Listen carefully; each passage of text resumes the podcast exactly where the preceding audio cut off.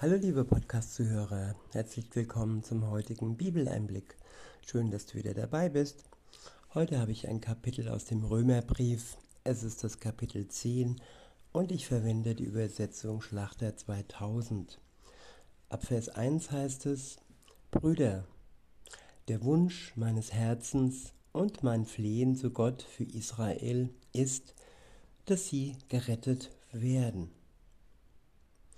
Wiederhole, Brüder und Schwestern, der Wunsch meines Herzens und mein Flehen zu Gott für Israel ist, dass sie gerettet werden. Ja, das war der Grund, warum Jesus in die Welt kam. Es war der Wunsch seines Vaters und auch sein eigener Wunsch, dass die ganze Welt gerettet werde. Zuerst die Juden in Israel und dann ja die sogenannten Heiden, die nicht zum Volk Gottes gehören. In Vers 2 heißt es, denn ich gebe ihnen das Zeugnis, dass sie Eifer für Gott haben, aber nicht nach der rechten Erkenntnis. Ich wiederhole, denn ich gebe ihnen das Zeugnis, dass sie Eifer für Gott haben, aber nicht nach der rechten Erkenntnis. Ja, man kann einen guten Job machen, man kann ja viel Eifer, viel Energie in den Dienst, in die Arbeit für Gott hineinlegen. Aber trotzdem können es am Ende nur Werke sein, die nicht die richtige Erkenntnis mit sich bringen. Dass alleine der Glaube an Jesus Christus rettet und nicht der Eifer und die vielen guten Taten, die zwar schön sind, aber die nicht entscheidend sind für den Eintritt ins Paradies. In Vers 3 heißt es, denn weil sie die Gerechtigkeit Gottes nicht erkennen und ihre eigene Gerechtigkeit aufrichten, aufzurichten trachten, haben sie sich der Gerechtigkeit Gottes nicht unterworfen. Ich wiederhole, denn weil sie die Gerechtigkeit Gottes nicht erkennen und ihre eigene Gerechtigkeit aufzurichten trachten, haben sie sich der Gerechtigkeit Gottes nicht unterworfen. Ja, man kann selbstgerecht sein. Man schaut auf sich selbst und denkt, aufgrund der guten Taten wäre man gerecht vor Gott. Und die wahre Gerechtigkeit kommt aber von Gott, sondern nicht von sich selbst. Das ist der Unterschied und das ist die wahre Erkenntnis, die jeder ähm, ja, bekommen sollte. Und ohne sie ist er nicht wirklich verbunden mit Gott. Und ohne sie, ja, haben wir uns Gott nicht unterworfen. Und mit Unterwerfung ist hier gemeint, dass wir die Gnade und das Geschenk Gottes annehmen. Dass wir uns der Gnade unterwerfen und dass wir einfach Danke sagen. Und das ist ja die einfachste Unterwerfung, die man sich vorstellen kann. In anderen Religionen muss man viel tun und äh, die Unterwerfung ist sehr kompliziert und sehr, sehr schwer. Aber im Christentum ist es so, dass wir uns der Liebe Gottes unterwerfen und unsere eigenen selbstgerechten Handlungen hinten anstellen und sie nur noch tun, um Gott Danke zu sagen, aber nicht um äh, ja zu versuchen, Gott in seine Nähe zu kommen. Weiter heißt es in Vers 4, denn Christus ist das Ende des Gesetzes zur Gerechtigkeit für jeden, der glaubt.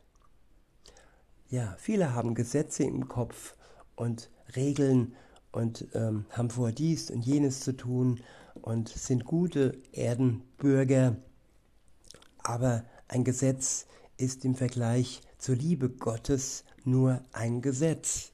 Und wer Gesetze befolgt, der wird zwar von den Menschen gelobt, aber wer die Liebe Gottes ähm, ignoriert, der kann nicht erwarten, dass er von Gott ja anerkannt wird, weil er ja seine Liebe und das, was er für den Menschen tat am Kreuz, nicht anerkennt und nicht an den Tod Jesu und an die Auferstehung glaubt. Denn das sind die entscheidenden Schlüssel, dass er für uns gestorben ist, damit wir ja das Gesetz hinter uns lassen können und damit wir diese Gnadengabe annehmen können und dann auch wie Jesus am dritten Tage auferstehen werden. In Vers 4 heißt es, denn Christus ist das Ende des Gesetzes zur Gerechtigkeit für jeden, für jeden, der glaubt. Mose beschreibt nämlich die Gerechtigkeit, die aus dem Gesetz kommt.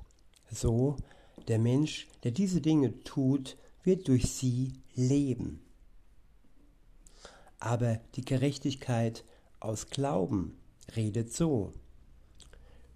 Sprich nicht in deinem Herzen, wer wird in den Himmel hinaufsteigen, nämlich um Christus herabzuholen. Ja, hinaufsteigen, das ist ein, ein Akt der Tätigkeit. Wir steigen hinauf, die sogenannte Himmelsleiter, und versuchen, Jesus in unser Leben zu holen. Aber wir missachten, dass er doch schon hier ist und wir nicht erst hinaufsteigen müssen, sondern wir hier in dieser Welt sein Geschenk dankbar annehmen können, ohne dass wir hinauf und wie es gleich heißt, hinabsteigen müssen. In Vers 7 heißt es nämlich, oder wer wird in den Abgrund hinuntersteigen, nämlich um Christus von den Toten zu holen. Sondern was sagt sie? Das Wort ist dir nah, in deinem Mund und in deinem Herzen. Ja, wir brauchen Jesus nicht aus den Toten holen, denn er ist wahrhaftig auferstanden. Er ist schon herausgekommen aus dem Reich der Toten und das alleine durch die Kraft seines Vaters. Ja, und weiter heißt es, das Wort ist dir nahe, in deinem Mund und in deinem Herzen. Ja, wir brauchen nicht weit gehen, wir brauchen nur das Wort Gottes lesen, hören und schon ist uns Gott selbst nahe und kommt in unser Herz, wenn wir ja unser Herz aufsperren und öffnen für ihn und für seinen Geist. Dies ist das Wort des Glaubens, das wir verkündigen. Denn wenn du mit deinem Mund Jesus als den Herrn bekennst und in deinem Herzen glaubst, dass Gott ihn aus den Toten auferweckt hat, so wirst du gerettet. Ich wiederhole Vers 9, denn wenn du mit deinem Mund Jesus als den Herrn bekennst und in deinem Herzen glaubst, dass Gott ihn aus den Toten auferweckt hat, so wirst du ihn, so wirst du gerettet.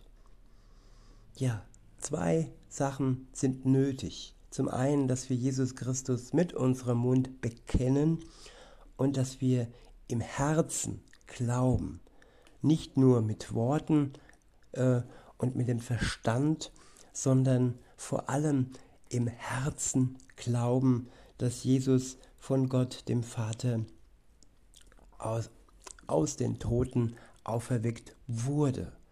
Und dass wir durch unseren Glauben genauso auferweckt werden oder wenn Jesus wiederkommt und wir noch leben, dann verwandelt werden und den Körper bekommen, den auch die bekommen, die ähm, ja, zu dem Zeitpunkt schon äh, gestorben sind.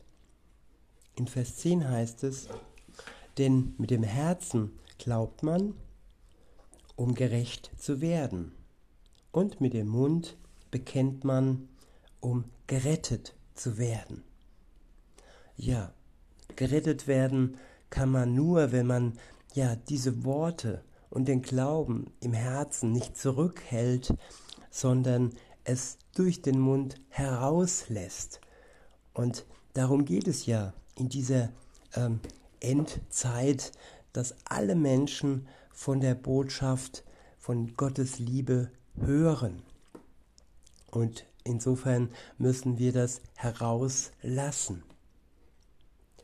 In Vers 11 heißt es, denn die Schrift spricht, jeder, der, ein, der an ihn glaubt, wird nicht zu Schanden werden.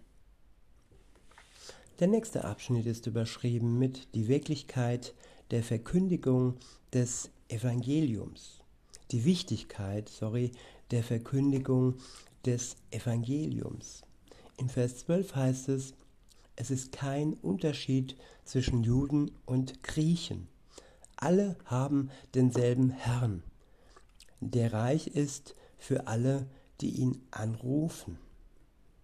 Ja, Nationalitäten sind unwichtig. Und ob wir jetzt äh, zum Volk Gottes gehören, indem wir Juden sind, oder zum Volk Gottes gehören, indem wir einer anderen Nation angehören. Entscheidend ist unser Glaube an Jesus Christus. Und nur der, nicht die Nationalität, in die wir hineingeboren sind. In Vers 13 heißt es, ich wiederhole und fahre fort, denn jeder, der den Namen des Herrn anruft, wird gerettet werden. Ja, damit ist wirklich jeder Mensch gemeint. Jeder, der äh, übertragen gesagt die Nummer Jesu kennt und ihn anruft, ja, der bekommt auch eine Antwort. Jesus hebt ab und Jesus, ja, tritt in Verbindung mit dir, liebe Zuhörerin, lieber Zuhörer, wenn du ihn anrufst. Ob das jetzt wirklich ein Telefon sein muss, nein, es geht darum, dass du ihn direkt ansprichst und von du zu du mit ihm in Kontakt trittst. Anerkennst, dass zwischen ihm und dir ja noch die Schuld steht und ja, wenn du das anerkennst, wenn du deine Schuld bereust, dann vergibt er dir gerne. Und befreit dich von dieser Mauer, die zwischen dir und ihm steht, und macht den Weg frei zu einer wirklichen Liebesbeziehung. In Vers 14 heißt es, wie sollen sie aber den anrufen, an den sie nicht geglaubt haben? Wie sollen sie aber an den glauben, von dem sie nichts gehört haben? Wie sollen sie aber hören ohne einen Verkündiger? Ja, hören kann man nur, wenn andere das Wort Gottes verkündigen. Und wenn Gott dich beruft, äh, sein Wort weiterzutragen, egal in welcher Form, dann ja, zögere nicht und mach deinen Mund weit auf oder mach deine Gebärdengesten groß, um ihn zu verkündigen.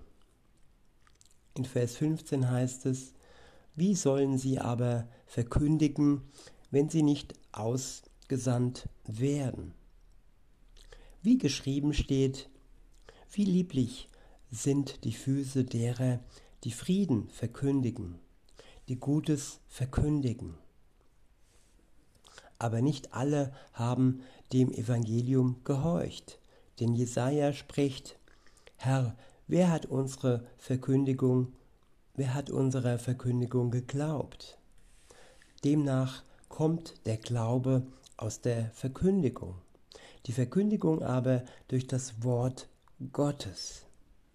Ja, das Wort ist das Lebendige. Es ist ein lebendiges Wort. Und ohne dass uns das Wort Gottes lebendig macht, können wir es nicht verkündigen. Es ist kein Job, es ist kein Studium, Auch wenn viele denken, wenn sie äh, Theologie studieren, dann wären sie ja lebendige Christen. Nein, das Wort Gottes macht sie lebendig, schenkt ihnen ein neues Leben und ja, hilft ihnen in der Verkündigung zu stehen und zu gehen. Ja, ich habe keine Theologie studiert. Es reicht völlig aus, wenn ja, man sich von Gottes Geist berühren lässt und er dann sein lebendiges Wort durch unseren Mund ähm, nach draußen kommen lässt. In Vers 18 heißt es, aber ich frage, haben Sie es etwa nicht gehört? Doch, doch, ja. Ihr Schall ist ausgegangen über die ganze Erde und ihre Worte bis ans Ende des Erdkreises. Aber ich frage, hat es Israel nicht erkannt? Schon Mose sagt, ich will euch zur Eifersucht reizen, durch das, was kein Volk, durch das, was kein Volk ist, durch ein unverständiges Volk will ich euch erzürnen. Ja, Gott macht die Menschen, das Volk, mit dem er begonnen hat, eifersüchtig, indem er ja die Völker aus anderen Nationen, dazu gehören auch wir, wenn wir jetzt nicht äh, gerade in Israel wohnen, äh, oder ja, es sind auf jeden Fall die, die nicht dem Volk Gottes angehörig sind. Und die finden zu Jesus. Und wenn jetzt das Volk Gottes sieht, ach, die finden alle zu Jesus, das will ich auch. Und das ist der Grund, warum wir ja von seinem Geist berührt wurden. In Vers 20 heißt es, Jesaja aber sagt sogar zu, sogar zu sagen, ich bin von denen gefunden, gefunden worden, die mich nicht suchten. Ich bin denen offenbar geworden, die nicht nach mir fragten. In Bezug auf Israel aber spricht er, den ganzen Tag habe ich meine Hände ausgestreckt nach einem ungehorsamen und widerspenstigen Volk. Tja, Gott streckt allen Menschen seine Hände aus. Auch dann noch, wenn es ungehorsam und widerspenstig ist. Willst du seine Hände ähm, annehmen, willst du, dass er dich berührt durch seinen Geist, dann zögere nicht und mach klare Sache mit Jesus. In diesem Sinne wünsche ich euch noch einen schönen Tag und sage bis denne.